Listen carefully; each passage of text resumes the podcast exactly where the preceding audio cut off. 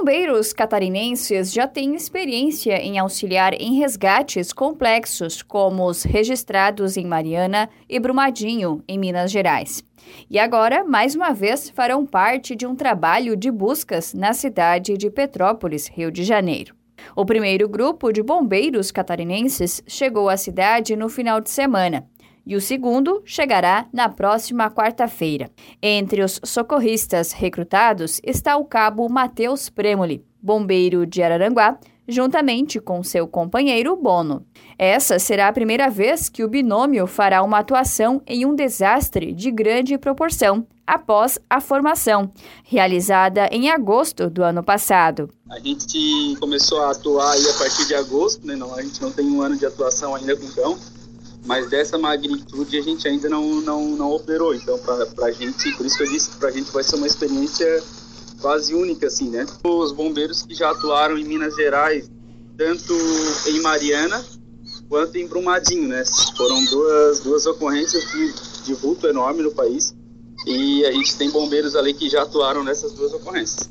Cabo Premoli integra a equipe do 4 Batalhão de Bombeiros Militar de Criciúma. Para ele, fazer parte desse trabalho de buscas será um momento importante para a dupla, que poderá colocar em prática o treinamento desenvolvido nos últimos anos. O nosso apoio lá é, é para busca e a gente vai fazer esse apoio para buscar esses corpos, né, que a, a gente acredita que já já estejam em óbito, muito dificilmente a gente vai encontrar alguém com vida ainda lá.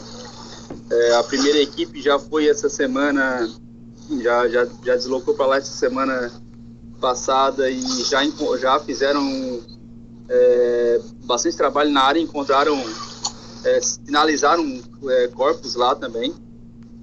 E a, a, nossa expectativa é que, que seja um, que o, que o Bombeiro do Rio de Janeiro tenha um, uma logística muito boa para a gente poder atuar com os cães lá, para que seja um trabalho fácil para nós. Né?